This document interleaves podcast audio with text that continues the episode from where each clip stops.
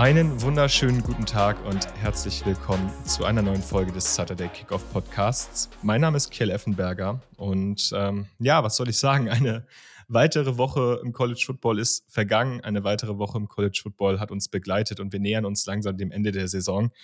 Die ersten Teams müssen von ihren Playoff-Hoffnungen loslassen. Andere Teams sind weiter drauf und dran, die Playoffs klar zu machen.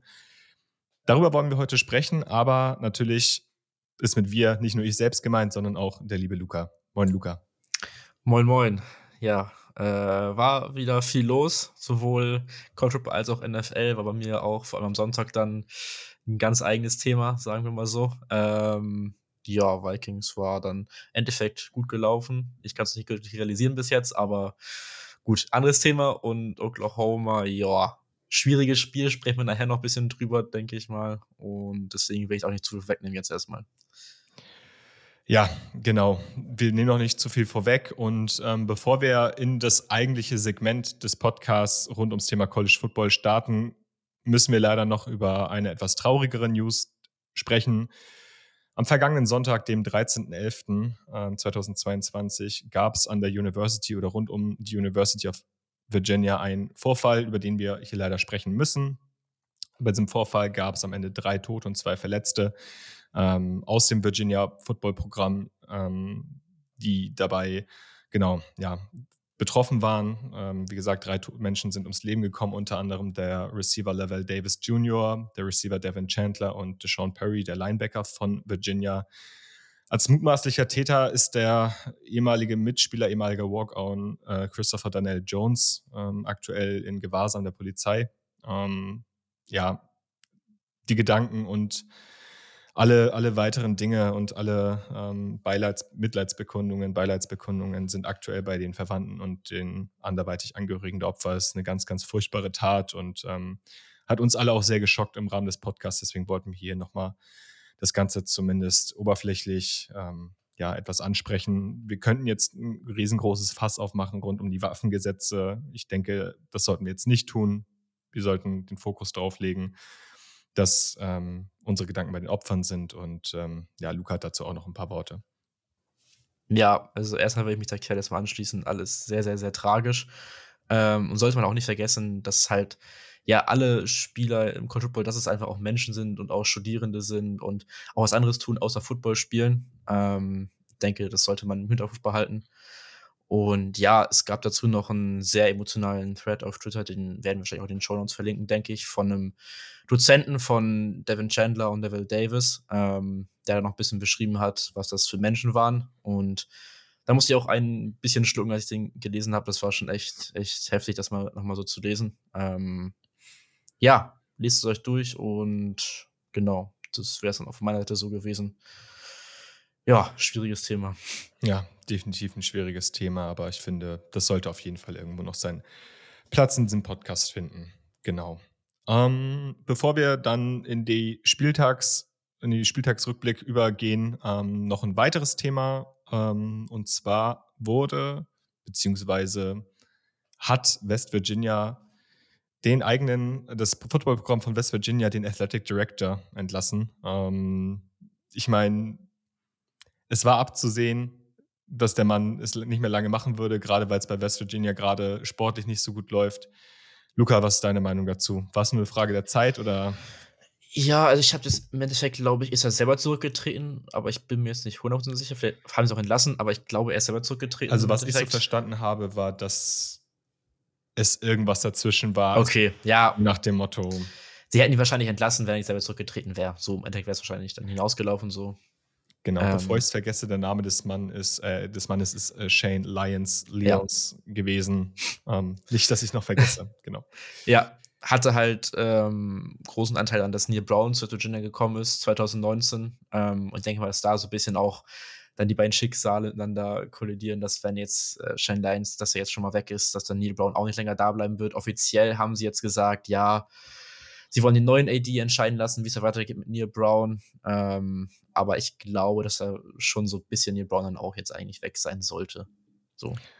Ja, würde ich auch davon ausgehen. Sie haben auch schon angekündigt, oder das Präsidium von West Virginia hat angekündigt, dass äh, sie relativ zügig einen neuen AD hiren wollen. Ähm, wie zügig das dann ist, weiß man natürlich nicht. Kann natürlich auch alles sehr, sehr viel Talk sein, um ähm, Leute im finanziellen Umfeld des Programms zufriedenzustellen. Ich gehe auch davon aus, dass wir hier eine ähnliche Situation haben werden, wie es beispielsweise auch bei Auburn der Fall war, wo der Athletic Director ans Programm kam und wenige Stunden später dann der Kopf des Headcoaches gerollt ist. Genau. So viel auf jeden Fall dann zu den News, äh, zu den Dingen, die relativ äh, wenig mit dem eigentlichen Spieltag, den wir ja recappen wollen, zu tun haben. Ähm, kommen wir zu den eigentlichen Spielen des Spieltags. Kommen wir zum College Football, kommen wir zum Spielerischen. Da gab es dieses Wochenende wieder einige interessante Partien. Ich würde nicht behaupten, dass es dieses klassische Madness-Thema gab, das wir hier schon oft hatten. Es gab einige Upsets, die waren aber alle in der großen Hülle und Fülle nicht so relevant, wie man es eventuell ähm, in den letzten Wochen noch schon gesehen hat. Fangen wir aber mal bei einem, naja, fast schon etwas wehleidigen Spiel an, beziehungsweise einem etwas wehleidigen Thema. Dafür geht's in den Westen der USA und dafür geht's in die Pac-12. Dort ist nämlich Washington auf Oregon getroffen. Und ich sag mal so, wieder erwarten konnten die Washington Huskies die an sechs gerankten Oregon Ducks besiegen. Und ich denke, das war es jetzt erstmal mit Playoff-Hoffnung für Oregon, oder? Ja, also da sprechen wir gleich ein bisschen drüber, wie generell die Pac-12 das aussieht mit den Playoffs, die Situation. Äh, ist alles, ja, Pac-12 hat hier ans eigene Bein äh, geschossen, so das war, ja. Ich hatte es nicht erwartet, dass es jetzt direkt passiert, sondern eher nächste Woche eventuell. Ähm, aber gut, es ist jetzt die Woche passiert. Ähm, in dem Spiel war wenig Defense vorhanden, sage ich mal. Haben sich beide nicht mit wirklich Ruhm bekleckert. So. Im Endeffekt ja auch im Endscore 37 zu 34 äh, über 70 Punkte. Ähm, insgesamt konnte halt Washington den Ball gut laufen, hatten 7 Yards per Carry, aber warum sollst du laufen, wenn du halt auch 11,7 Yards per Completion hast und Michael Penix, der wirklich ein fast perfektes Spiel hatte. Ähm, der eine Pick, der war halt unnötig, den muss er auch nicht so werfen unbedingt, aber insgesamt hatte er ein echt, echt starkes Spiel und hat auch immer wieder diese Bälle gehabt, über das ganze Feld werfen konnte mit einer unglaublichen Armstärke.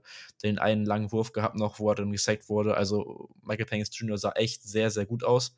Ähm, und seine Receiver auch rum Macmillan, Polk und auch Odunse hatten waren echt immer, haben sich echt immer gut freigelaufen, gutes Roadrunning gehabt, auch über die Mitte war da immer sehr viel offen. Ähm, wo auch direkt zu Oregons Defense übergehen muss, die halt dann in der Secondary dann schon wieder äh, ja, Probleme hatte äh, und da nicht wirklich konstant was machen konnte gegen, gegen die Washington Passing Offense. Mhm. Und es war ja nicht so, dass Oregon den Ball halt nicht bewegen konnte. Wie gesagt, so, sie haben den Ball, konnten es effizient bewegen, sind gut, sehr, sehr gut gelaufen gegen die Washington Defense.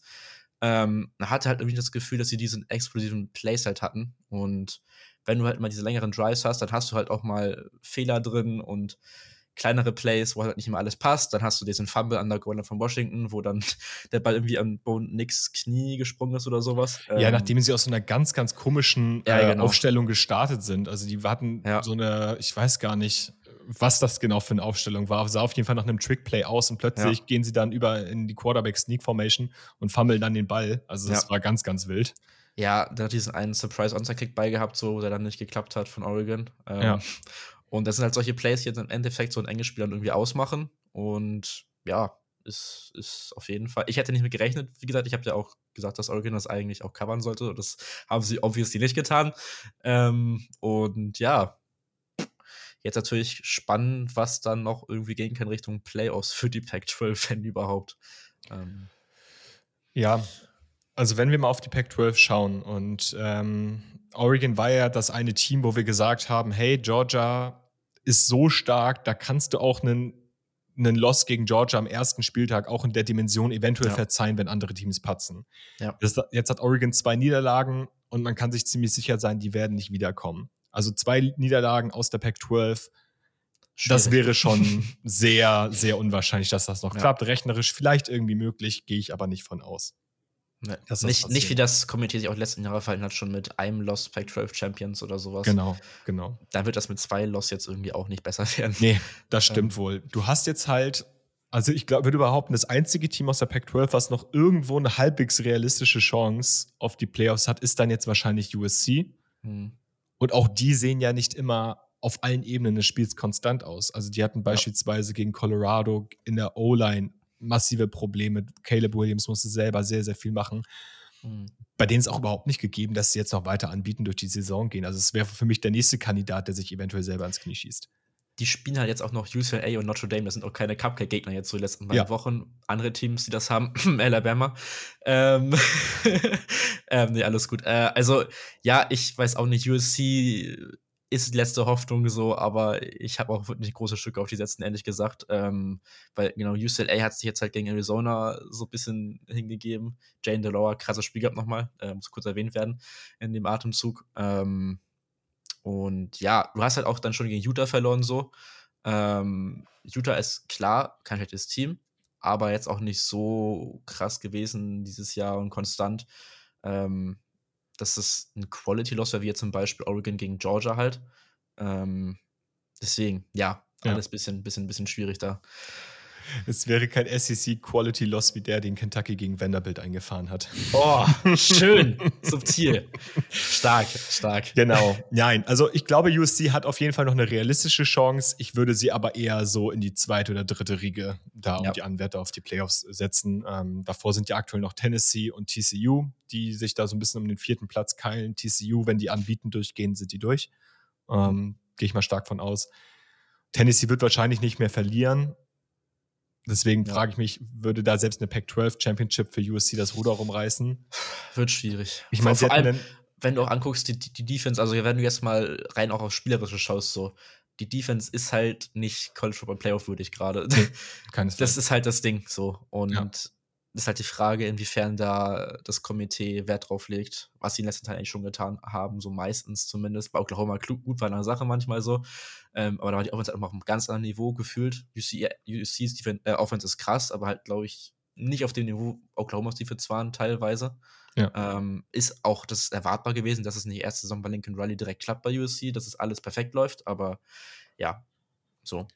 Nee, sehe ich, seh ich ganz genauso. Ich meine, sie hätten dann theoretisch mit Notre Dame noch einen Ranked Win, was man am Anfang ja. der Saison, also nach, dem, nach den ersten paar Spielen der Saison auch nicht gedacht hätte. Aber sie müssen die halt auch erstmal gewinnen, ähm, diese Spiele. Deswegen, ich finde das ganz interessant. Pac-12 hat noch eine Chance auf die Playoffs. Ja, ist aber nicht wahrscheinlich. Pac-12 Championship wiederum. Hast sehr spannend. Ja, das ist wirklich sehr spannend, weil da ist jetzt noch Oregon und Utah. Mhm die äh, sich quasi gerade um den zweiten Seed so ein bisschen streiten. Die spielen ähm, jetzt auch direkt, das ist am Wochenende. Das wird ja. echt sehr, sehr wichtiges Spiel werden. Ja, ja. Das ist sehr, sehr spannend. Darauf sollte man auf jeden Fall achten, wenn dann die Pac-12 Championship-Debatte äh, interessiert. Um, ähm, und Washington ist da jetzt auch noch wieder drin, halt durch den Sieg jetzt so, sind die auch noch in der Verlosung mit drin. Ja. Muss ein bisschen was passieren. Also, ich habe jetzt halt, sie haben zwei Spiele noch gegen Colorado und Washington State, so das sollte man eigentlich gewinnen. Ähm, und ja, dann muss halt hoffen, irgendwie, glaube ich, hat das Szenario, muss Oregon muss gegen Utah gewinnen und dann gegen Notre Dame verlieren. Äh, glaube ich, so war das. Ja, ähm, ihr, ihr, seht schon wieder, es ist gerade sehr, sehr viel hätte, wäre, wenn und ja, aber. Genau. Und wir reden hier gerade nur über die Pac-12.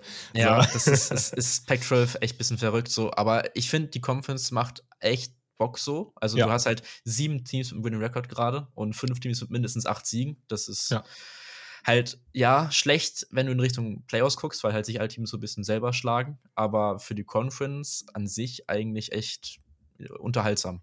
Ja, so. definitiv. Definitiv. Da, äh, da gab es schon deutlich schlechtere Jahre in der Pac-12. Ja. Genau. Und da ist auch noch kurz anzuwählen, sorry, muss ich kurz ja. Angehen, dass du halt keine Conferences mehr hast, so dass du halt eine wirkliche äh, ja. Liga hast, wo alle gegen alle, wie gesagt, nicht alle gegen alle spielen, aber dass du alle in einer Tabelle hast. Und du meinst Divisions? Dann, ja, genau, keine Divisions mehr hast. So, das ja. hat mir gefehlt und ja. Macht Bock. Genau. So. Haken wir damit die Pac-12 erst einmal ab und ähm, gehen jetzt Richtung Süden, Richtung Südosten und gehen zu LSU at Arkansas. Und das haben wir ja zusammen verfolgt, das Spiel ähm, auf dem Discord. Ne? Immer mal wieder schauen. Hin und wieder sind Luca und ich am Wochenende auf dem Discord am Start. Wenn ihr Bock habt zu joinen, kommt einfach rein in den Channel, wir gucken ein bisschen College Football, samstags labern ein bisschen.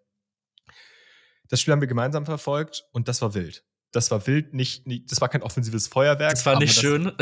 Es war nicht schön, aber es war wild und es war vor allem ja. die Performance eines Freshmans, den wir alle jetzt mittlerweile auf dem Zettel haben sollten, oder? Ja.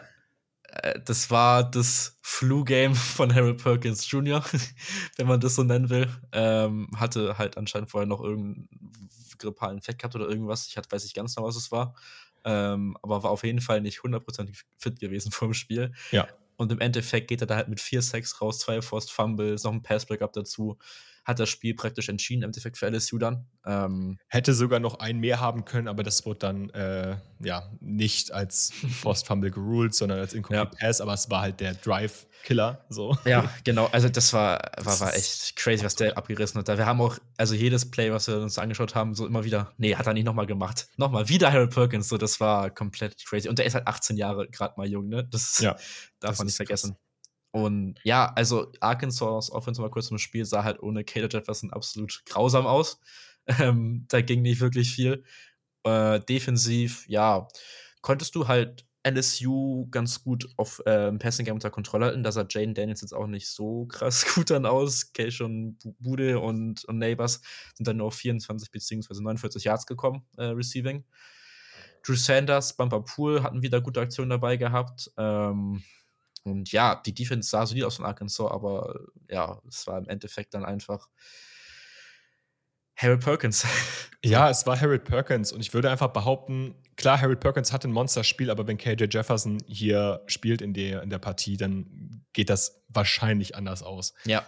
ja. Ähm, deswegen, ja. also ich will nicht sagen Glück gehabt LSU, weil das jedes Team hat mindestens einmal diese Saison in irgendeinem Kontext Glück. So, das ist jetzt mhm. gar nicht böse gemeint, aber wir haben dann wahrscheinlich ein anderes Spiel.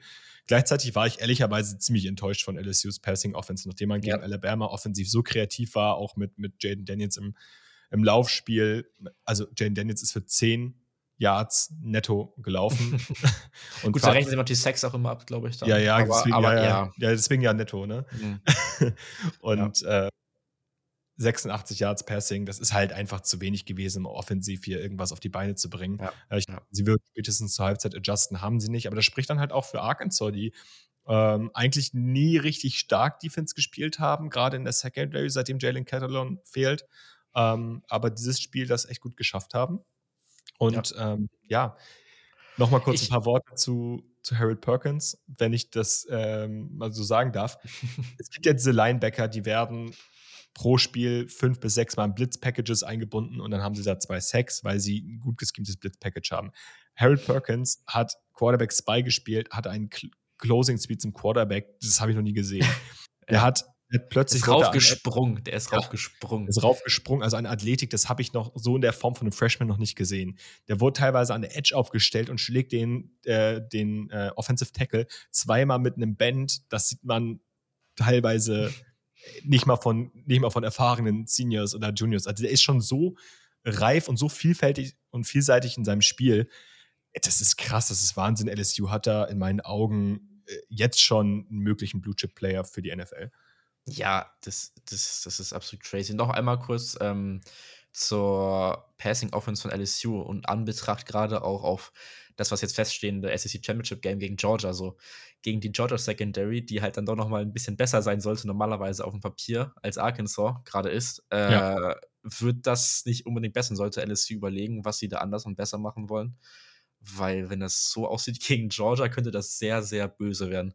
Ja, ähm, und das, dazu muss man sagen, also in der SEC, das steht jetzt schon, schon alles fest. Also ja. Championship Game wird LSU gegen Georgia sein. Ähm, das ist jetzt mehr oder weniger eine sichere Sache. Ich glaub, obwohl ich glaube nicht nur mehr oder weniger, das ist eine es sichere ist sicher, Sache. Ja, ist, ist sicher, ähm, die werden in Atlanta aufeinandertreffen. Atlanta. Und ja, das, oh, also an LSU-Stelle klar, das kann, so ein Ausrutscher kann immer mal passieren, gerade nach einem großen Sieg. Und ähm, ich, man hat gegen Alabama gesehen, die wissen schon, wie sie gerade um mhm. eine starke Front herumarbeiten können. Georgias Defense ist in meinen Augen auch in diesem Jahr nochmal ein anderes Kaliber als Alabama. Auch in der, also vor allem in der Secondary. Deswegen, ähm, ja, Glück, äh, nochmal Glück gehabt, LSU, aber gegen Georgia muss dann spätestens mehr kommen. Ja, also sie sollten halt dieser klare Underdog sein gegen Georgia und momentan würde ich auch nicht gegen Georgia tippen, so, wenn das Nein, jetzt, statt, jetzt stattfinden würde.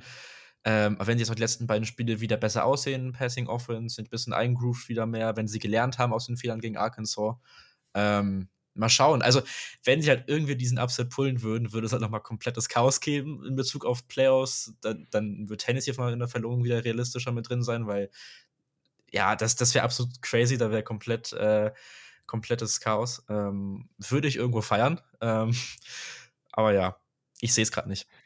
Nee, ich auch noch nicht, auch wenn es natürlich lustig wäre. Und das, das ja. wäre dann wiederum Madness. So. So. so, haben wir sie doch wieder. Genau. Ähm, kommen wir jetzt zu ein paar Spielen oder ein paar Sachen, die wir in Anbetracht des Spieltags ein bisschen kurzer recappen und ein bisschen kurzer halten wollen. Ähm, fangen wir mal kurz an mit nochmal ein bisschen Mighty Five Power. Tulane war ja gegen UCF am Start. Und ich habe vor zwei Wochen gesagt, äh, Tulane wird in den nächsten Spiel 2 und 2 gehen. Der erste Loss ist jetzt schon mal da, Luca. Was sagen wir dazu? Mm.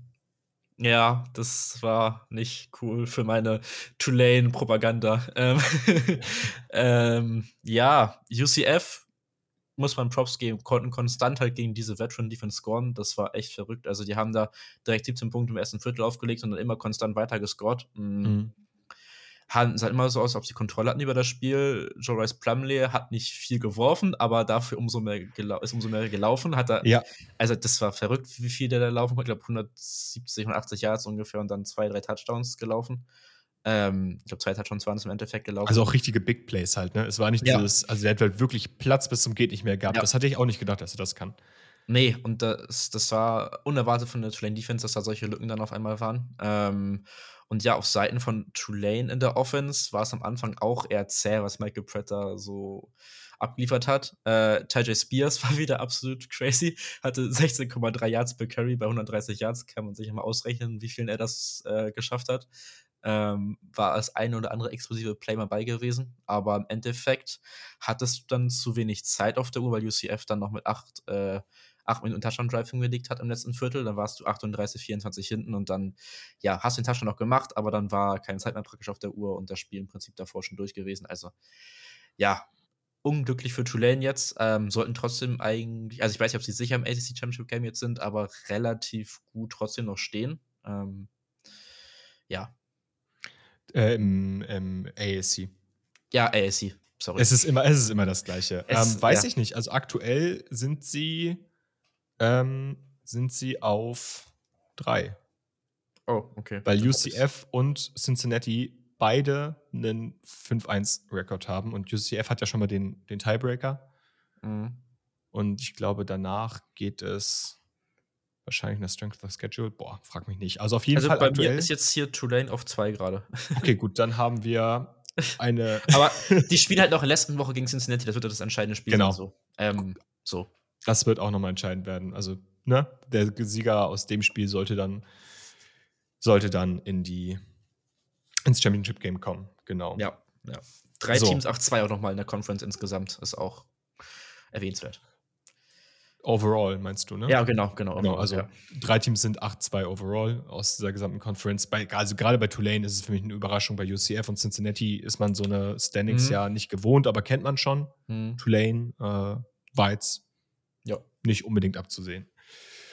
Genau. Sie Gehen wir nach diesem kleinen Ausflug in die Mighty Five wieder zurück ähm, in die ja, oberen Gefilde des College Footballs und gehen zu Ole Miss gegen Alabama, ein Spiel, in dem ich ja meine Aktien drin hatte, über das Luca aber interessanterweise dringender sprechen wollte als ich, Luca. Woran liegt das denn? Ja, also ich wollte tatsächlich Alabama ein bisschen loben jetzt mal wieder.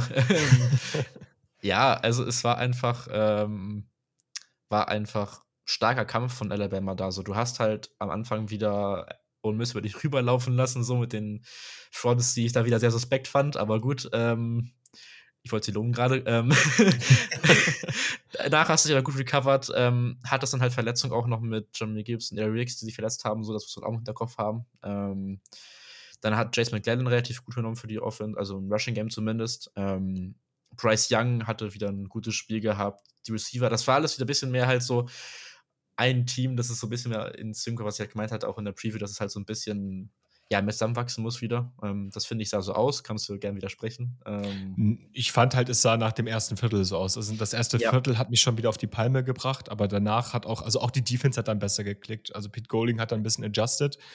Und ähm, wen ich einmal kurz hervorheben möchte, ist da auf der Seite auf jeden Fall ähm, Defensive Tackle Byron Young. Young ja. Ähm, der hat ja. den kleinen Liebling von Yannick, Nick Brooker, nämlich ordentlich die Hölle heiß gemacht. Möchte ich einmal kurz nur so sagen.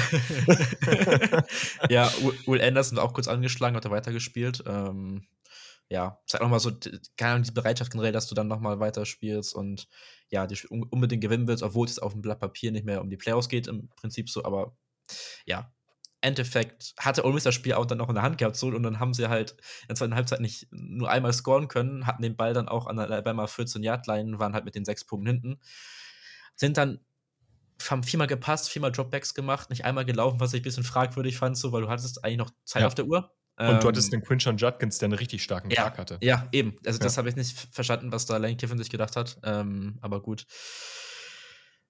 Endeffekt ist jetzt Berma, hat jetzt einen weiteren Quality Win. Äh, ich, ich, liebe diese Quality Win, Quality Loss, einfach, ja, kann man immer schön reinschmeißen, nochmal so. Ähm, und sollten auf jeden Fall gutes Bowl-Game jetzt sicher haben, eigentlich.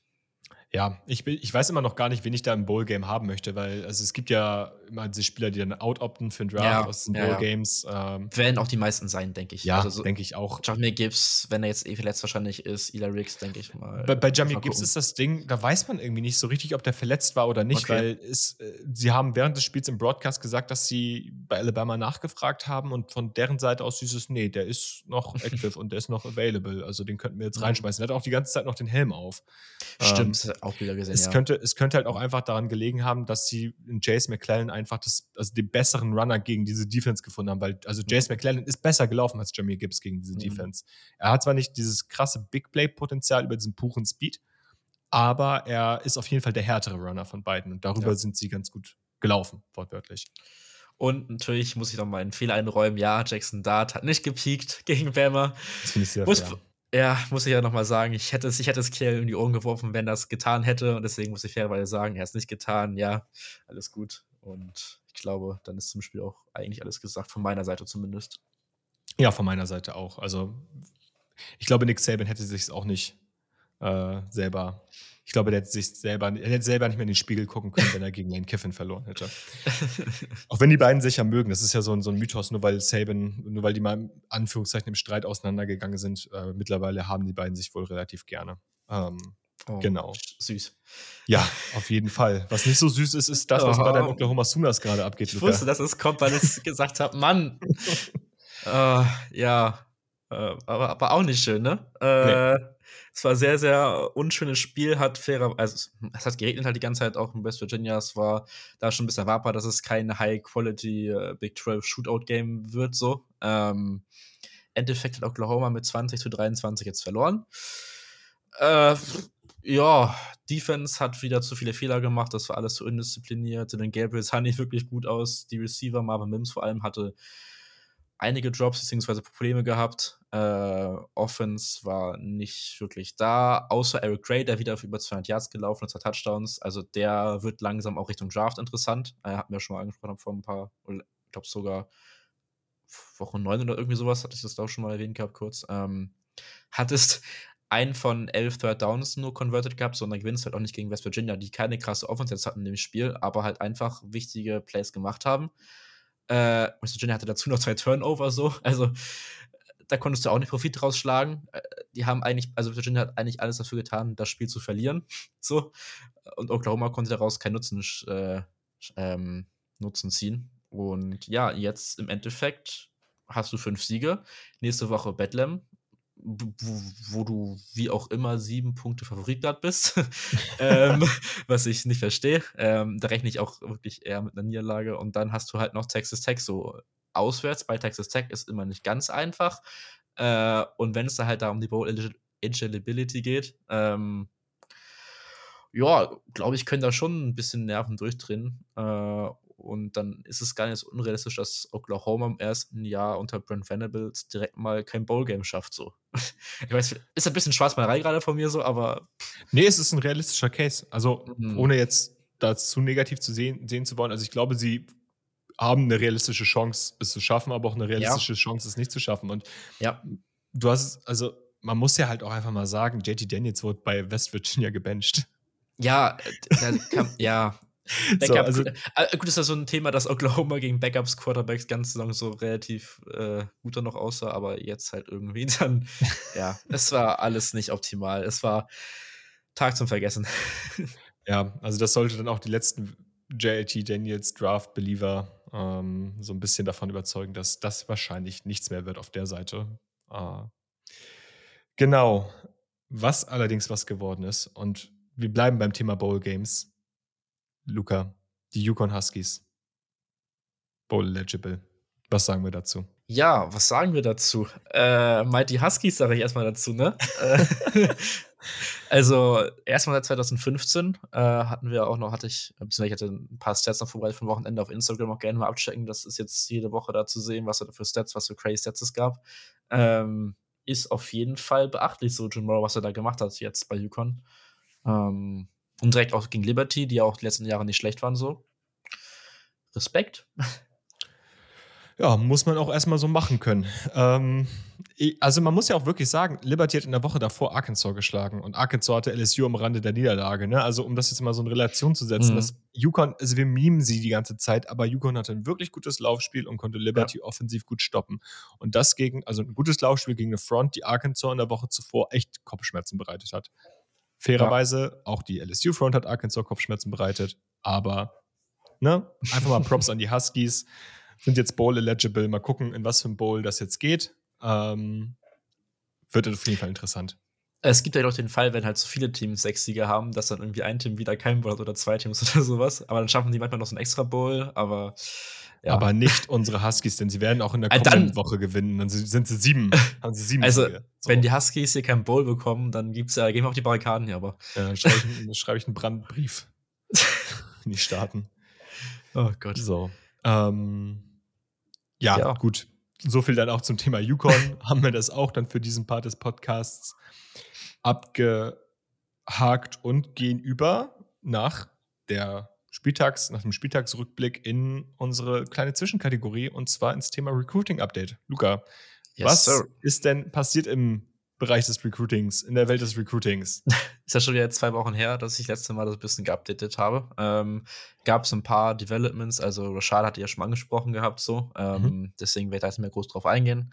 Aber was auf jeden Fall Wellen geschlagen hat, war, dass der Nummer 1 Linebacker in der 2023er Class, Anthony Hill, ähm, von den Aggies, Texas AM namentlich, decommitted ist und sein Recruitment wieder offen hat, hat auch 33 Offers und tendiert gerade auch sehr stark zu den Longhorns aus Texas, also bleibt er wahrscheinlich im Starter Texas. Ähm, ja, Flipmiss ist eröffnet äh, an der Stelle, würde ich sagen. Und wenn Jim auch jetzt solche Spieler verliert, äh, nächste Woche oder jetzt nächste Woche gegen UMass verliert, äh, dann wird es sehr, sehr heiß, sagen wir so. Äh, ich weiß nicht, hattest du eine Story noch mitgehört von Moose War mit dem einen Receiver, der äh, ja nicht suspended wurde, aber nicht spielen durfte, weil er so Armsleeves getragen hat. Da fahre ich auch so, what the fuck geht jetzt nee, das ab? hatte ich nicht mitbekommen, aber das steht so ein bisschen sinnbildlich ja. für die State of the Program gerade. Also das ist echt, echt ja. schwierig. Ich meine, es geht halt los mit einfachen Decommitments, die kennt man immer. Ne? Ja. Flips passieren immer und überall. Ja. Aber die Aggies haben zum jetzigen Zeitpunkt noch nicht die Klasse, die sie im letzten Jahr hatten. Nicht mal ansatzweise, muss man dazu nee. sagen. Und wenn dann jetzt schon die ersten Five Stars decommitten, will ich gar nicht wissen, was im kommenden Transfer Portal passiert, Freunde. Ja, ja, also Hume ist klar ein bisschen gerade scherzweise noch, dass sie gegen die verlieren, aber. nee, klar, das werden sie wahrscheinlich. Das wird nicht, nicht. passieren, aber äh, ja, du hast danach spielst du gegen LSU noch so, da wirst du wahrscheinlich gerade auch nicht gewinnen, so. Und ja. dann, wie viele Siege hast du dann? Vier. Vier, ja. Also. Wenn du gegen Humes gewinnst, ne? Ach Gott. Ja. Der will gar nicht vorstellen, wenn sie das verlieren. Ja, gut, nee. Äh, genug zu dem Kult aus Texas. Äh, gehen wir weiter, wo wir gerade bei Longhorns schon kurz waren, muss ich auch kurz drüber sprechen. Colton Wessek ist geflippt von Oklahoma zu Texas. Ähm, Edge Rusher, Forster Edge Rusher. Ähm, Top 200 Player gewesen, auch ich, vielleicht sogar Top 150, bin ich nicht ganz sicher gerade. Ähm, aber auf jeden Fall Forster, Edge Rusher. Tut weh. Trotzdem hat oder hat Oktober noch eine ganz gute Klasse bis jetzt zusammen im ersten Jahr unter Vanderbilts. Ähm, ja, ist halt ein bisschen unnötig, dass direkt nach Texas geflippt ist, aber gut, was willst du machen, ne? Was willst du machen? Und ähm, ich glaube, in diesem Jahr, normalerweise ist Alabama ja immer das Team, was die, die Flips am, äh, der, am Beginn der Early Signing Period ja. für sich einholt. Alabama hat in diesem Jahr eine ziemlich stack Klasse und ich glaube, dass es dieses Jahr eventuell sogar andersrum sein könnte. Grüße gehen raus nach Miami. ja, gut. Und dann noch ein, letzter Spieler, äh, Daniel Harris, äh, fand ich noch eine ganz interessante Sache. Top 200 äh, Player, Cornerback von, ehemals zu Georgia committed, hat jetzt äh, decommitted und tendiert gerade sehr stark zu Penn State. Ähm, fand ich mal spannend zu sehen, dass Penn State da auch ganz gut unterwegs auf dem Recruiting, auf der Recruiting-Schiene, Secondary generell Penn State immer ganz gut gewesen letzten Jahre. Also ja, ja von Georgia vor allem gerade weg zu committen ist auf jeden Fall auch spannend. Ja, also man, man könnte ja, man könnte ja eventuell meinen, dass er der der ganz, ganz hohen Competition aus, aus dem Weg geht und dann zu einem Programm möchte, was halt die Cornerbacks, die sie an, an Laden bekommen, die Defensive Backs, die sie an Start bekommen, dass die gut developed werden. Also das ist jetzt sehr, ja. sehr viel hätte, wäre, ja, ja, aber. Ja, ja, ne? klar, man weiß die genauen Gründe nicht, was da jetzt aber, steckt. Aber ähm, ist auf jeden Fall spannend, dass das Penn ja. State da seine, seine Fühler ausstreckt. Genau. Das war's soweit, oder? Yes. Genau, über Jalen Rashada hatten Julian und ich ja neulich schon gesprochen, Quarterback von Miami, ehemals Miami, der ähm, sich jetzt doch für die Gators entschieden hat. Genau. Aber wir kommen jetzt zur nächsten Kategorie, ähm, beziehungsweise zum nächsten Segment. Denn wenn alles richtig läuft, dann haben Julian und oder Yannick etwas Kleines für euch vorbereitet, und zwar einen kleinen München-Recap. Und den spielen wir dann an dieser Stelle einfach mal ab. Ton ab für die beiden. So, okay, ja, wir wollten auch noch mal ein bisschen aus unser, von unserem Wochenende berichten. Janik und ich, wir waren ja in München, hatten das Glück, da hin zu dürfen. Ähm, es war am Ende etwas ärgerlich. Also ich wusste ja, dass ich hinfahren würde, weil ich über den anderen Podcast, den ich noch mache mit der Tiziana, den Gridiron Deutschland Podcast, ähm, da die Credentials hatte. Äh, und dann habe ich die Mail bekommen. Ich habe mich auch über den Saturday Kickoff äh, Podcast beworben habe ich die Meldung bekommen, so, yo, das hat geklappt, nice. Und da habe ich schon in die Gruppe geschrieben, so, yo, geil, ihr könnt alle mit. ja, Pustekuchen hat sich herausgestellt, dass wir in Anführungszeichen nur eins bekommen haben, was ja trotzdem krass ist, aber so konnte leider nicht die ganze Truppe mit. Trotzdem, Yannick hat sich sehr, sehr spontan dazu entschieden und ja, es war richtig, richtig cool, dieses Wochenende da mit dir zu verbringen. Erstmal, wie geht's dir und was sind so deine ersten Eindrücke? Mir geht's gut. Ich bin ein bisschen am Kränkeln, aber ich glaube, das ist nach so einem aufregenden und vor allem auch anstrengenden Wochenende normal. Ich bin ja aus Lübeck nach München gefahren, sieben Stunden hin, sieben Stunden zurück und wir haben alle wenig geschlafen, glaube ich. Weniger gegessen, als wir hätten essen sollen. Ähm, aber dazu kommen wir vielleicht auch später noch, wenn es um die Catering-Versorgung auf dem ganzen, bei dem ganzen Spaß geht. Ähm, aber ansonsten geht es mir gut. Ich bin immer noch geflasht von all den Eindrücken. Ich weiß nicht, wie es dir ging in der Nacht von Sonntag auf Montag, aber ich habe nicht so viele Augen zugemacht, weil ich krass überwältigt war einfach von all den ganzen Dingen, die da passiert sind. Ja, ich glaube auch, dass. Mh, hm, also, es ist auch eigentlich fast egal, ob gewisse Dinge positiv oder negativ waren. Ich glaube, das trifft es eigentlich ganz gut. Das ist so einfach, es war einfach sehr viel in extrem kurzer Zeit. Ähm, ja, also ich habe da teilweise mich auch gewundert, was ich auch an den Tagen davor irgendwie alles an einzelnen Tagen gemacht habe. Und diese ganzen Eindrücke, das war schon irgendwie heftig. Also das hat mich auch ja, sehr, ja. auch es war nicht alles nur positiv, aber trotzdem hat mich irgendwie sehr glücklich dann zurückfahren lassen. Ähm, und man konnte über sehr viele spannende Dinge nachdenken und, und das, was alles so passiert ist und was die Zukunft vielleicht auch noch bringen wird. Also das war schon echt cool. Mhm. Und ja, ich, ich glaube, das trifft es eigentlich ganz gut. Also vielleicht, also wir sind ja jetzt beide, also ich war vorher schon da, aber du bist am Samstagabend gekommen, da waren wir unterwegs. Vielleicht erstmal positiv, was waren denn dann von Samstagabend bis Sonntag, ohne jetzt das Ganze so nach und nach Revue passieren zu lassen, sondern einfach mal kurz so deine zwei, drei, vier besten Punkte, was fandst du so am coolsten an der ganzen Geschichte? Also Punkt 1 definitiv, auch wenn wir am Ende nicht in der Bar gelandet sind, in der wir eigentlich sein wollten, ähm, so viele Leute zu sehen aus dieser ganzen Community-Bubble, teilweise ja auch die dich und mich und uns, unseren Podcast, Luca und, und Kiel genauso kennen und jede Woche hören, zu treffen und zu sehen, aha, geil, die finden es irgendwie cool, was man macht und nicht nur die Bestätigung zu bekommen, sondern auch einfach zu sehen, wie viele wahnsinnig freaking Leute das einfach sind, die, ähm, die man das erste Mal gesehen hat. Und das haben ja auch äh, Anna und Tiziana schon ganz, ganz äh, groß angesprochen. Und dann muss ich auch nochmal sagen, das kann ich nur so bestätigen. Solche Leute das erste Mal live zu sehen und es klickt alles direkt und keiner hat irgendwie große negativen Angriffsflächen oder Vibes verbreitet, das war schon anders cool. Also das war schon einfach ultra schön. Ähm, und ich würde auch fast sagen, das Schönste am ganzen Wochenende. Natürlich war das Spiel, also es war, es schön, das machen zu dürfen, aber ich glaube, so vom Persönlichen her war es eigentlich mhm. das Beste zu sehen, wie diese, wie verrückt eigentlich und doch so klein. Ich habe dann teilweise Leute gesehen, die getroffen, die auch aus Lübeck kommen oder deren Freundinnen auch aus Lübeck kommen und so weiter und so fort. Das war schon cool. Ja, ich glaube, da kann ich so mitgehen. Also der eine Punkt, den du gemacht hast, so die Größe des Ganzen. Also ich habe heute auf LinkedIn noch einen Post rausgehauen und habe da auch geschrieben, so das ist halt kein Nischensport oder das ist keine Randsportart mehr. Also ich glaube, wer das bisher geglaubt hat, der sollte das jetzt spätestens nach dieser Partie echt ad acta legen. Das ist echt verrückt. Das ist einfach ein riesiges Ding in Deutschland und das wird auch nur größer werden. Ähm, und ja, also das habe ich ja auch schon, ich war ja schon Mitte der Woche da und das hat man da schon realisiert. Es wurde immer mehr und mehr und mehr und selbst Montagmorgen die Menge an Footballfans, die ich da noch am Bahnhof gesehen habe und so. Also ja, auf jeden Fall. Schon verrückt. Ja, definitiv. Das kann, also auch wenn das eher eine negative Erfahrung war, die ähm, öffentlichen Zugverbindungen oder Busverbindungen mhm. oder eben nichts von beiden, hin zum Stadion, das ist ja ein bisschen außerhalb, Haltestelle Fröttmanning, Allianz Arena von der Innenstadt, da fährt man so ungefähr 25 Minuten hin. Ich habe noch nie, weder in London noch in Paris noch in Hamburg, so wahnsinnig volle U-Bahn gesehen. Das war surreal negativ. Ähm, aber auch irgendwie cool, dass dann der Zugfahrer einfach immer gesagt hat, ja Leute, ich halte einfach nicht mehr. So, also ich sehe ja, dass voll ist und ich weiß eh, wo ihr alle hin wollt. So, das war, ähm, war witzig, aber irgendwie nicht so, nicht so schön, aber wie du schon sagst, äh, kein Wunder. Ja, also das ist einfach kein Nischensport mehr. Man wusste vorher, was da auf einen zukommt. Ich habe, glaube ich, gelesen, bevor wir oder bevor ich Samstag hingefahren bin nach München, dass sich 3,6 Millionen Menschen beworben haben auf, ich glaube, ja. 45.000 Tickets, die zum freien Verkauf standen. Das musst du dir mal reinziehen einfach, ja. Das ist so eine absurde Dimension.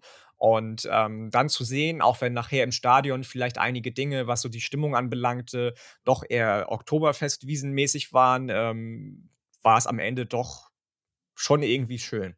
Und vieles war sehr, sehr positiv.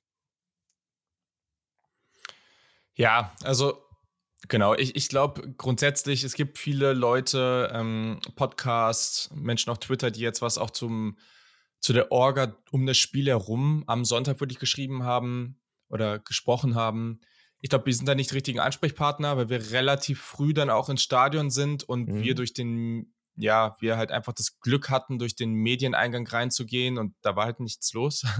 Das muss man halt ähm, auch dazu sagen, ne? was wir für eine privilegierte ja. Lage hatten und auch da nochmal, ja, also Props an euch, ja. Also das wäre wahrscheinlich, also ich meine, das hast du dir wahrscheinlich, als du den Podcast gestartet hast, nie träumen nee. lassen. Und ich noch viel weniger. Also ich sage sag das ja oft genug, dass es für mich immer noch surreal ist, seit zweieinhalb Jahren Teil so eines Projekts zu sein. Ähm, aber nur nochmal, ähm, Chapeau dafür, dass das euretwegen möglich gew äh, geworden, macht, gemacht worden ist. Ja, unseres wegen, würde ich mal sagen. Aber ja, also auf jeden Fall eine mega ja, also, coole Sache. Ne, ja, aber du ne? weißt, was ich, ich weiß, meine. Was du meinst. Ja, ja, auf jeden Fall. Alles gut. ähm, nee, auf jeden Fall. Ich weiß, was du meinst. Und also auch im Stadion, ich, ich muss einfach sagen, für uns war es ultra cool, dass, also ich hatte erstmal, ich habe mich, niemand von uns hat das irgendwie, hat dafür gesorgt, dass das passiert. Das war, glaube ich, gefühlter Zufall. Ich weiß nicht, warum das der Fall war. Ähm, habe ich das Glück gehabt, dass ich, dass ich diesen, dieses Armband bekommen habe, um aufs Spielfeld runter zu dürfen, was ja auch nochmal völlig surreal war. Also ich keine Ahnung, woher das kam, aber es war total cool. War auch total nice, weil ähm, ich da Leute, die man über Twitter mal kannte, auch den Martin Pfanner da zum Beispiel mal kurz mit ihm schnacken konnte oder Alina T-King, die auch bei uns im Grid in Deutschland Podcast da dabei war, ähm, ich die da nochmal getroffen habe und so, was total cool war. Ähm, und das war halt schon einfach der Hammer. Ähm, ich muss sagen, ich meine, mit Tiziana ja eh schon länger so, aber auch mit ähm, der Anna vom Bummeln Coverage Podcast. Das hat so geweibt direkt. Also, wir haben das erste Mal gesehen. Das war einfach so unglaublich entspannt. Es war ein so cooler Tag mit den beiden. Ähm, und ich glaube, das ist auch grundsätzlich dann einfach nochmal so das finale Ding. Also, das Spiel war geil, die Atmosphäre, ich fand sie gut. Letztendlich überrascht, mich hat davon nichts überrascht, weil, wenn wir überlegen, was das ist, das ist halt ein NFL-Spiel. Es haben auch Leute geschrieben, dass das bei NFL-Spielen in den Staaten anders ist. Vielleicht bei einigen Teams, aber grundsätzlich ist es ziemlich ähnlich. Das, was anders ist, ist, dass dann, wenn du in Seattle, in Tampa Bay oder woanders bist, dann sind das halt fast alles Heimfans. Dementsprechend ist natürlich die Stimmung in die eine Richtung auch viel stärker. Jetzt haben wir in, de in dem Fall sehr viele Fans in diesem Stadion, die kein, also die Football-Fans sind, aber kein Fan von eines dieser Teams. Dazu muss, muss ich jetzt sagen, das Spiel war okay, aber das Spiel war jetzt auch kein, also es war jetzt kein unglaublich tolles Footballspiel. Das muss man vielleicht auch dazu sagen. Mm. Und ähm, dementsprechend, also die, das war schon die Football-Stimmung oder die Stimmung aus vielen Regular Season Profi-Spielen, die ich aus US-Ligen in den USA so kenne. Das hat mich jetzt nicht überrascht. So, College Football ist was anderes. Also da ist die Stimmung nicht ganz so kommerziell, nicht ganz so starkes Gedröhne nonstop und ein bisschen mehr so fangetrieben, sag ich mal. Aber das hat mich jetzt nicht überrascht. Trotz alledem, das, was am coolsten war, war die Auseinandersetzung mit den Leuten. Du hast gesagt, wie viele Leute zu uns gekommen sind, die den Podcast hören. Das war der Hammer, auch am Abend davor dass wir da in diesem Irish Pub noch gewesen sind, ähm, mit den ganzen Panthers vom German Riot da, ne, ein voran irgendwie Tobi ähm, und, und natürlich Moritz hier vom Keep Talking, Keep Talking Podcast. Jan Wegwert, Jan Wegwert war auch am Start, was richtig cool war, den mal ähm, persönlich zu treffen. Wir haben uns echt super unterhalten. Ja, gefühlt 2,80 Meter 80 groß, der Typ. der wurde heute ja schon oft genug auf, auf Twitter gesagt. Also, das war echt alles ähm, mega, mega cool und das war mein absolutes Highlight dieses Wochenende. Alles andere hat mich persönlich jetzt nicht äh, überrascht, aber ich fand den generellen Vibe und die positive Atmosphäre sehr, sehr gut.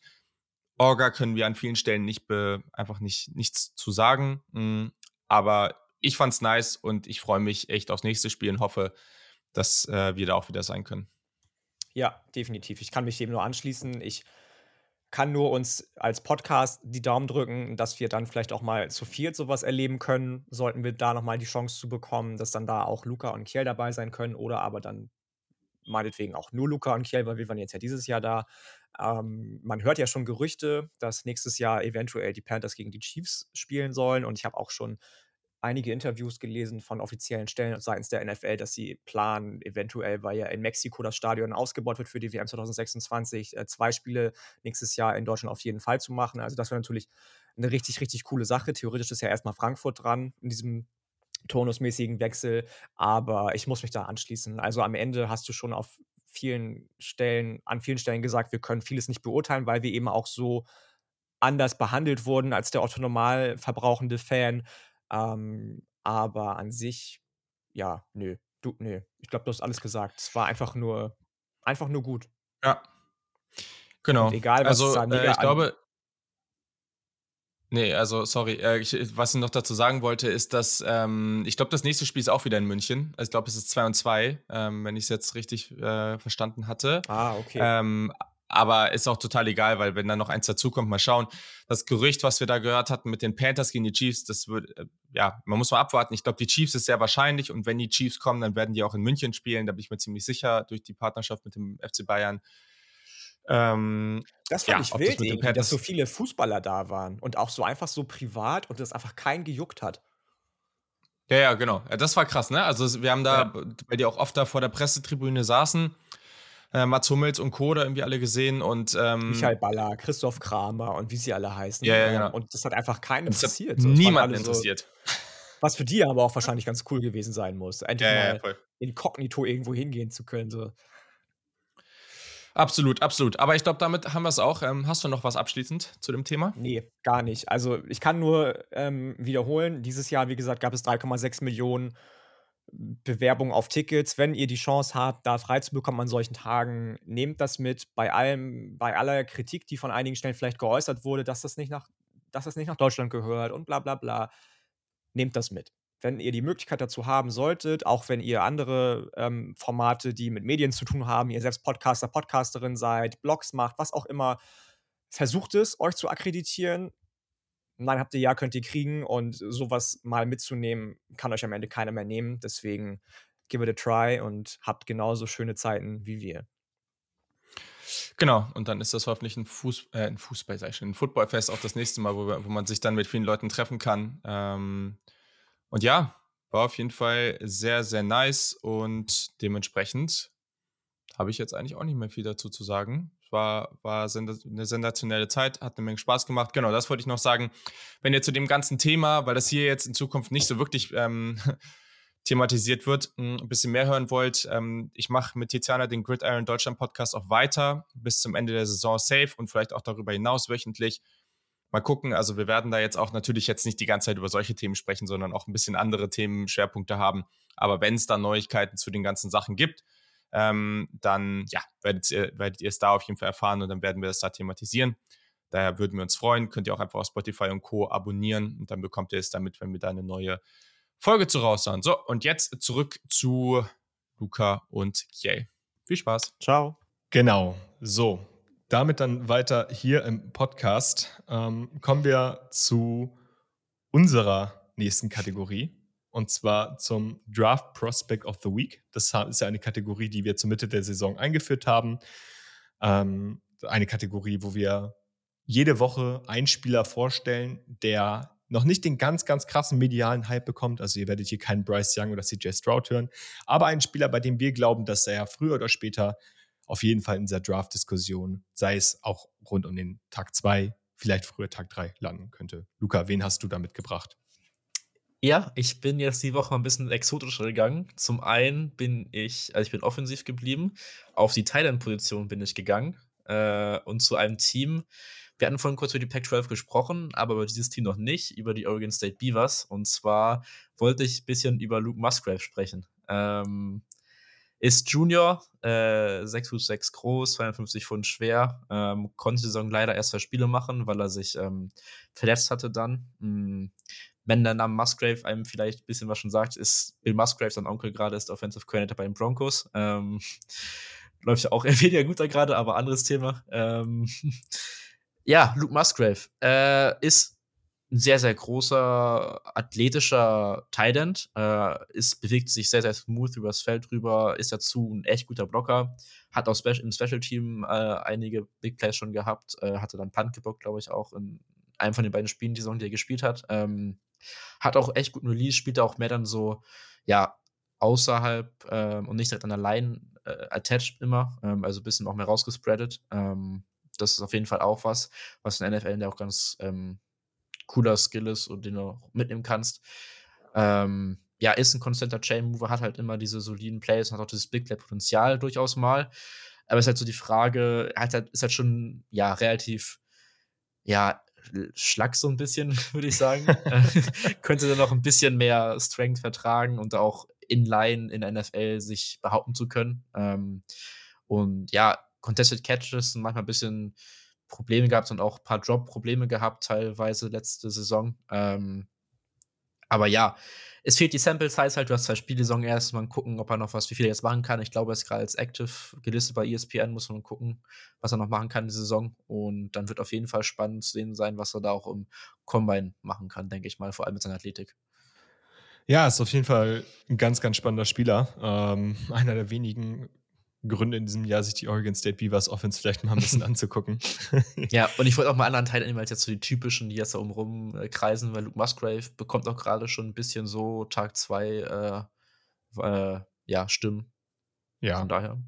Ja, wenn ihr Oregon State Beavers schauen solltet, ne, achtet mal drauf. Ähm, wir haben jetzt in, am Wochenende beziehungsweise am, am, Montag auf dem Discord mal ein bisschen über Daniel Washington gesprochen. Ist ein mhm. ganz anderer Tight äh, auch ein anderes Team von den Georgia Bulldogs der ja gerade so ein bisschen Draft-Hype bekommt aufgrund seiner Size äh, und seiner Athletik für diese Size, die schon sehr beachtlich ist und die bestimmt irgendwo in der NFL auf Anklang stöß, stoßen könnte.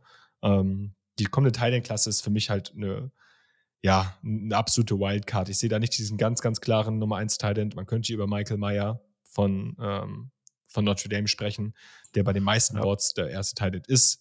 Für mich ist das noch keine keine sichere Sache. Deswegen Titans, ja, für mich eine Wildcard. Ist nicht sehr top-heavy, also ist halt viel gute Qualität, aber nicht die absolute Top-Top-Qualität. So. Das hat im letzten Jahr auch schon mal, dass da nicht ja. wirklich so viel Top-Qualität da war, aber auf jeden Fall welche, die in der FL wahrscheinlich dann auch ganz gut agieren könnten. Ja, also wir werden wahrscheinlich nicht den nächsten Kyle Pitts in dieser Klasse haben. Nein.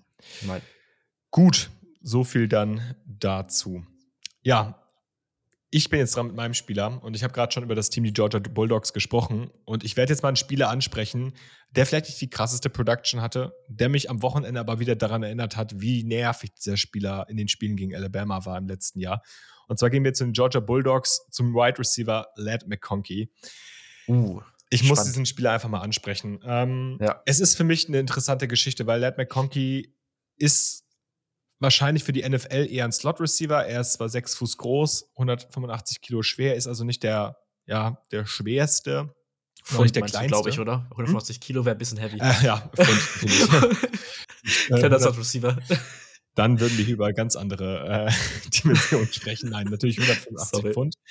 Ähm, und das ist ein Spieler, den finde ich ganz interessant. Der, der ist vielleicht noch nicht der noch nicht der beste Route Runner, aber der hat einen echt guten Speed, eine echt gute Explosivität, äh, eine gute Contact Balance bei Tackles, wie ich finde. Ähm, sehr reliable gewesen. Ähm, hat am Wochenende auch wieder richtig, richtig gut abgeliefert bei den Bulldogs im Spiel ähm, gegen Mississippi State und ähm, ja, ich wollte ihn einfach mal nennen. Es wird wahrscheinlich kein Day One Pick, also sehr sicher kein Day One Pick sein, vielleicht auch kein Day Two Pick, aber für die späteren Ja. Runden könnte ich mir vorstellen, dass es ein Team gibt, was Glad McConkey interessant findet. Deswegen Auch als Returner. So. Kann ich ja, mir zum, vorstellen. zum Beispiel. Zum Beispiel. Also der hat den Speed, der hat auch eine gute Vision, ich finde. Mhm. Also bei Wide Receiver Screens beispielsweise gab es, ich glaube, es war das SEC Championship Game im letzten Jahr. Es könnte auch das National Championship Game gewesen sein, wo Mhm. er so ein Wide Receiver Screen einfach sehr, sehr gutes Play daraus gemacht hat und äh, zum Touchdown getragen hat. Also Und, Auf jeden Fall und wer weiß, so, ich meine, der hat jetzt mit Georgia keinen wirklichen krassen, also Nummer 1 Receiver mäßig so, Ja. ähm, nicht so einen typischen. Und wenn da halt so Let McConkey jetzt in den Playoffs, äh, Championship Game ein bisschen was macht, so, ja, kann da vielleicht auch was Richtung Tag 2 gehen, ne? ja why Mal not? gucken. Why not? Gut. Jo. So, sind wir jetzt durch mit unseren Draft Prospects of the Week und gehen zu unseren beiden letzten Kategorien, zu unseren beiden Award-Kategorien. Und ich würde sagen, wir fangen einfach mal an. Äh, wir bleiben bei Spielern, wir bleiben bei spannenden Spielern und wir fangen an mit dem Joystick Award. Luca, wer hat dir diese Woche richtig, richtig gut gefallen? Ja, ich hatte überlegt, ob ich das auch nehme, weil das ist das gleiche Team wie mein Draft äh, Prospect Player jetzt gewesen im Endeffekt. Ähm, Oregon State mal wieder. Wide Receiver Anthony Gold ähm, ist wirklich sehr, sehr klein und schmal. 5 Fuß 8 groß, 164 Pfund äh, leicht, kann man da schon sagen. Äh, Ratchet Sophomore, ähm, also sollte eigentlich draft-eligible sein, aber ich rechne nicht, nicht damit, dass er eigentlich für den Draft geht. Ähm, ist halt ein super kleiner Shifty äh, Receiver und warum er mir so aufgefallen ist, hat jetzt diese Woche wieder einen echt sehr, sehr sehenswerten Punt-Return-Touchdown rausgehauen. Ähm, schon der zweite jetzt der Saison. Und ja, ist so ein bisschen so, und zu den Back to the Roots Joystick-Spielen zurückzukommen, mal hier so ein, eine Erwähnung. Yes. Ja, ich, ich bin auch immer wieder dran, äh, Joystick jetzt immer ein bisschen näher an der ja, eigentlichen Interpretation des Ja. Ganzen zu, zu suchen. Und zwar Spieler, die man einfach, wenn man, wenn man irgendwie Playstation spielen würde oder Xbox spielen würde, die will man steuern. Und da finde ich, hat Arizona am Wochenende auch einen ganz guten ähm, Spieler gestellt. Ähm, und zwar Quarterback Jaden Delora. Und ich So. ich nenne ihn jetzt einfach mal. Ich weiß, Luca mag Sehr ihn sehr, schön. sehr gerne. Und wir haben schon über Jacob Cowing gesprochen, sein äh, Nummer 1 Receiver. Jane Delora hatte am Wochenende gegen UCLA ein echtes Sahnespiel. Und zwar gar nicht unbedingt stat-wise, die waren gut, die waren aber nicht überragend, seine Stats, sondern Jaden Delora hat es wirklich am Wochenende geschafft, gegen einen UCLA Pass Rush, der ihm konstant die Hölle heiß gemacht Ja. hat, ja. noch mit Abstand das meiste rauszuholen. Also da gab es teilweise wilde Sequenzen. ähm, ich habe mir mal eine Sache rausgesucht, die war beim letzten Touchdown von, von Arizona. Es war Third and 18 und Jaden Delora ist instant unter Druck. Also Dropback, Seven Step Dropback, instant unter Druck. Scrambled bestimmt fünf Sekunden umher und läuft dann selber noch bis vier Yards vor das neue First Down und dann konvertiert er den vierten und vier zum Touchdown für die, zur Führung von Arizona. Das war eine absolut Ja. wilde Sequenz und in meinen Augen definitiv Joystick Award würdig. Das hat mir dann so ein bisschen, also als ich das gesehen habe, noch so am Sonntag, ich habe mir nach der Highlights angeschaut gehabt von dem Spiel so. Ähm, und danach äh, hast du dann Josh Allen gehabt gegen die Vikings, der auch solche Sachen gemacht hat gegen die Vikings Defense. Ja. mir so ein bisschen Flashbacks gegeben, aber ja, das war schon echt sehr, sehr krass, was, was der da gemacht hat mit der ja, UCLA Defense. Genau, noch einmal ganz kurz die Statline. Ähm, wie gesagt, sie war nicht komplett krass, aber ich finde 22 von 28 für 315 Yards und zwei Touchdowns ist dann gar nicht mehr so verkehrt. Sehr, sehr gut. Luft. Ja. ja. Ähm, so, dann würde ich kurz Jürgen Yannicks Part übernehmen. Jo. Ähm, die haben mir hier auch ihre beiden Spieler genannt. Einmal von Julians Seite aus, Ohio State, Marvin Harrison ist es geworden. Hatte, ich glaube, was ausschlaggebend sein könnte, war dieser eine Sideline-Catch, ja. ähm, den er hatte, der absolut geisteskrank war, wo er den einen Fuß so ein bisschen rumzieht, dass er den anderen ins Feld Das war, müsst ihr euch anschauen. Äh, muss einfach gucken, Harrison Catch, Sideline-Catch oder einfach Catch gegen Indiana. Ähm, sollte ich es finden. Ja, das Geile bei diesem Catch war halt einfach, dass, ähm, wenn er den nicht in Bounce gelandet hätte, hätte auch niemand gesagt, der versucht doch dein Bein irgendwie so zu drehen. Ja, genau, alle, genau. Weil sich halt alle denken ich, würden, das geht halt nicht. Aber er hat es halt ja, gemacht. Das sah, in, in, in, als ich das erste Mal gesehen habe, sah das nicht so spektakulär aus, aber in der Zeitlupe denkst du, der, der, der bricht sich da alles, der reißt sich alle Bänder und was ja, weiß ich. Ja. Also crazy, crazy. Von daher äh, verständlich. und Janne geht hier mit Josh Downs an der Stelle. Ja, so. und Josh Downs. Verdient ja, es verdient, ist halt auch einfach crazy, was Steph eine Connection zu Drake May hat. Drake May ja. für mich persönlich auch einer der, wenn nicht sogar der Heisman-Kandidaten mittlerweile. Yes, yes. Also würde ich wenige Quarterbacks oder generell Spieler, es werden ja leider Gottes meistens Quarterbacks äh, zur Zeit davor sehen. Ähm, deswegen, ja, und Josh Downs ist halt einfach eine absolute Waffe. Ne? Bekommt super Bälle von Drake May, aber ist halt Macht auch, auch selber, sehr, sehr viel mit. Ja, kreiert auch selber sehr viel als Returner und nicht so, nicht so unrecht zum, äh, ja, zum erneuten Mal in dieser Kategorie auszufinden. Das erste Mal, ja. Genau. So, jetzt habe ich gerade gesagt, wir kommen zu unseren Awards und das ist unsere letzte Kategorie. Das stimmt aber natürlich gar nicht, denn Luca hat mich gerade schon passiv darauf hingewiesen, es fehlt natürlich noch eine Kategorie und zwar die Supporter Top 10, ne? Das darf natürlich nicht ja, zu kurz kommen. Wir fragen ja nicht ohne Grund danach. Und äh, ich muss dazu sagen, die Beteiligung war in dieser Woche nicht die allergrößte. Mhm. Gab, hatten wir schon mal mehr, also auch in Zukunft Leute gerne wieder daran teilnehmen. Lag vielleicht auch daran, dass ich es ein bisschen kurzfristig reingestellt habe. Könnte sein, aber Leute, wir freuen uns über jede Beteiligung, ähm, damit dann ein klareres Bild entsteht. Zurzeit sieht die folgendermaßen aus: auf 10 Utah, auf 9 Penn State und auf 8 Clemson. Wie siehst du die hinteren Ränge? Passt das für dich oder hättest du da andere Teams? Ähm, nee, das war jetzt Penn State. Penn State habe ich jetzt nicht drin gehabt jetzt ähm, mhm. bei mir. Ich hatte halt Utah auf 10, Clemson noch auf 9 gehabt. Ja. und Bama auf 8. Also, ja. ja. Gut. Ja, also ich finde in den hinteren Plätzen, also da sind ja mittlerweile so viele One One-Loss-Teams mit wenig Quality-Wins und viele naja. Two-Loss-Teams mit ein paar Quality-Wins. Um also, das wieder mal hier reinzuschmeißen. Genau, man darf es ja nicht unter, äh, nicht, nicht, äh, wir müssen das Wort ja so ein bisschen verwässern. Ne? ähm, genau, dann weiter auf sieben Alabama, gerade von dir angesprochen, jetzt mhm. gegen Ole Miss. Davor LSU und auf fünf USC. Ja, nee. Sorry. Sehe ich absolut nicht. Äh, ja, sie haben ja gerade eine Niederlage, aber pff, ist halt nicht wirklich souverän. Da habe ich halt dann wirklich lieber ein Team wie Clemson drin, was halt wirklich noch realistischere Chancen auf den Playoff dann doch hat, irgendwo. Mhm. Ähm, UNC habe ich bei mir halt dann noch drin auf sieben. Ja. Das ist jetzt, ich glaube, sie sind gar nicht, gar nicht hier drin, nee. nee ähm, die sind gar nicht drin. LSU auf sechs habe ich dann auch gleich. Ja, genau. Das finde ich bei UNC halt krass. Also UNC ist, glaube ich, das most underrated ja. ähm, One ich Poll, LP Poll auch nur 14, 13, 15, ja. irgendwie so ist die Richtung, ne? Das, also. ist, das ist crazy. Und ich gucke mal gerade rein in die Abstimmung. Die haben zwei Votes für den zehnten Platz bekommen. Nicht Puh. mehr. Gut. Ja. Ja.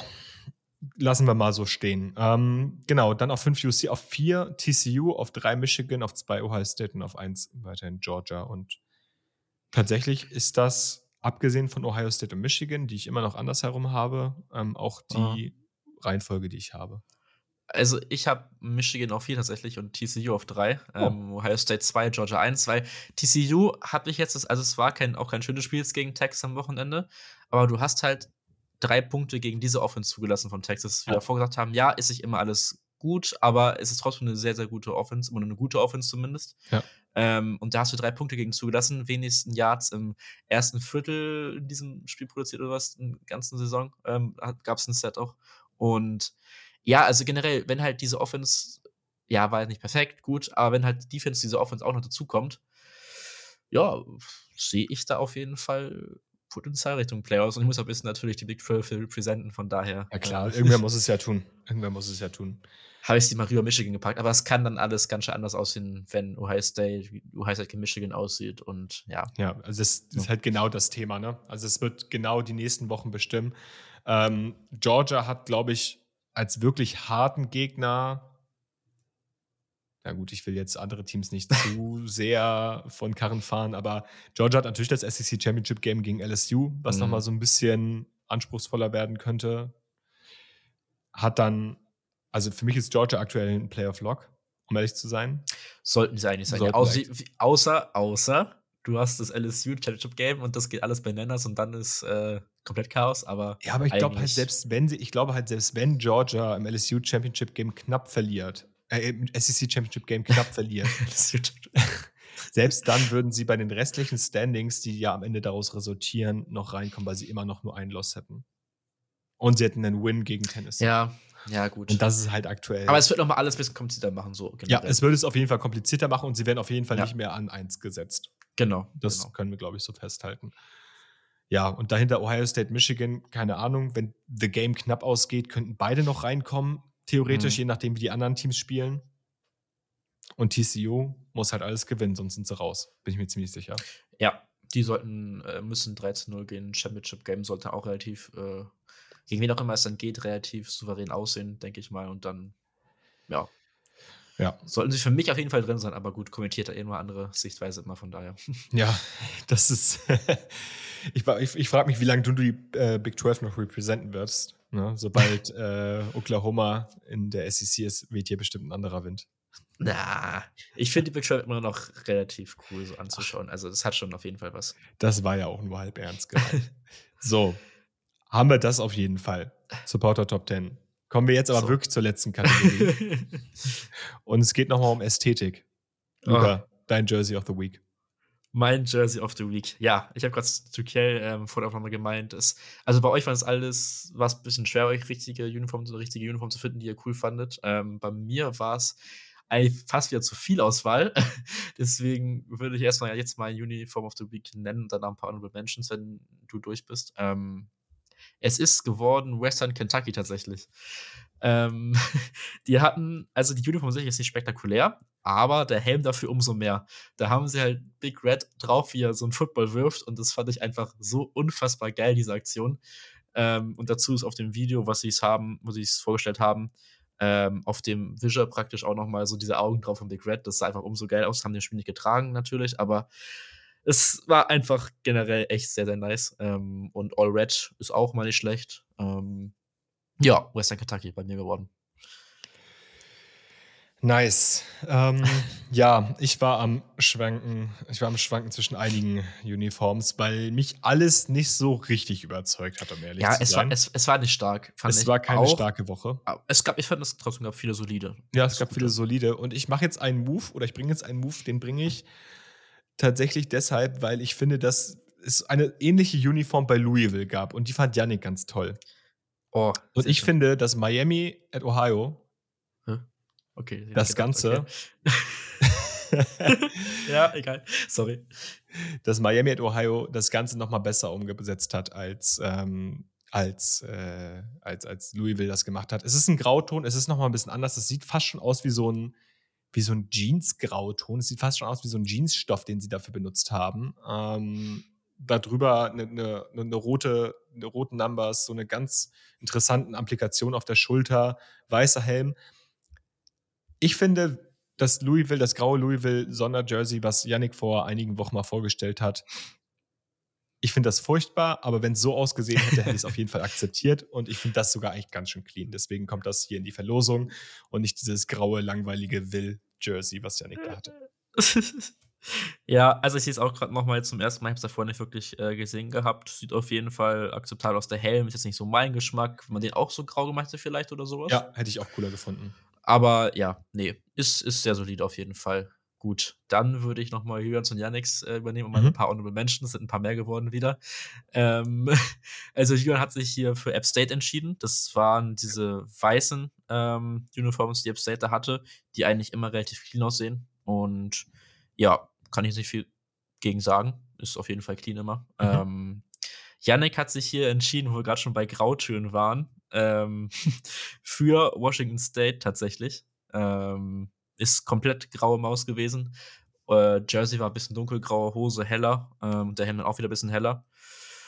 Ja, ist jetzt nicht 100% mein Geschmack, aber ich sehe schon irgendwo ähm, den Grund. Ja. Und ich Und glaube, Honorable Mentions. Ganz wichtig. deine Honorable Mentions, ja. Okay. Also ich hatte überlegt, das war ein bisschen das Theme der Woche, die Helme. Ähm, hatte Marshall hatte noch ein äh, Special-Helm gehabt diese Woche, wo sie äh, um Mittelstreifen praktisch alle Opfer von diesem Flugzeugabsturz gehabt haben von Marshall, ähm, Mhm. wo es auch diesen Film gab, We Are Marshall. Ähm, das fand ich ganz cool. Auf dem Helm war auch noch dieser Bison in Weiß drauf von Marshall. Das ist Retro-Logo-mäßig, das sah auch echt ganz cool aus. Ich hatte denke, habe ich fast überlegt, das zu nehmen. Aber das hat mir vom Jersey halt dann nicht gereicht so. Ähm, gleich bei Arizona State, die hatten ganz coole Helme gehabt mit dem Dreizack. Ansonsten Purdue ähm, hatten mal so All-Right, All-White-Uniforms gehabt, schwieriges Wort, ähm, wo sie dann diese Schulterpartie auch weiß gemacht haben, was sie sonst immer so schwarz mit grau haben. Komplett weiß, das fand ich sah sehr clean aus.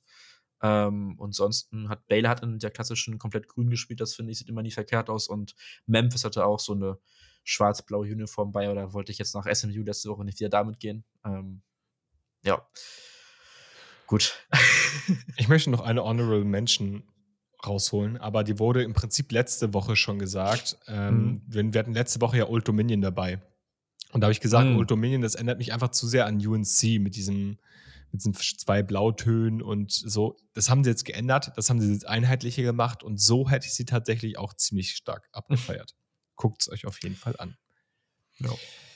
Genau, so. Das war es dann auch mit deinen Honorable Mentions, denke ich mal. Es sei denn, Ja. du hast noch eine. noch eins zum Nachschießen, meinst du? Nee, Nee, reicht. reicht. Gut, dann haben wir noch was vergessen, Luca, oder war es das soweit?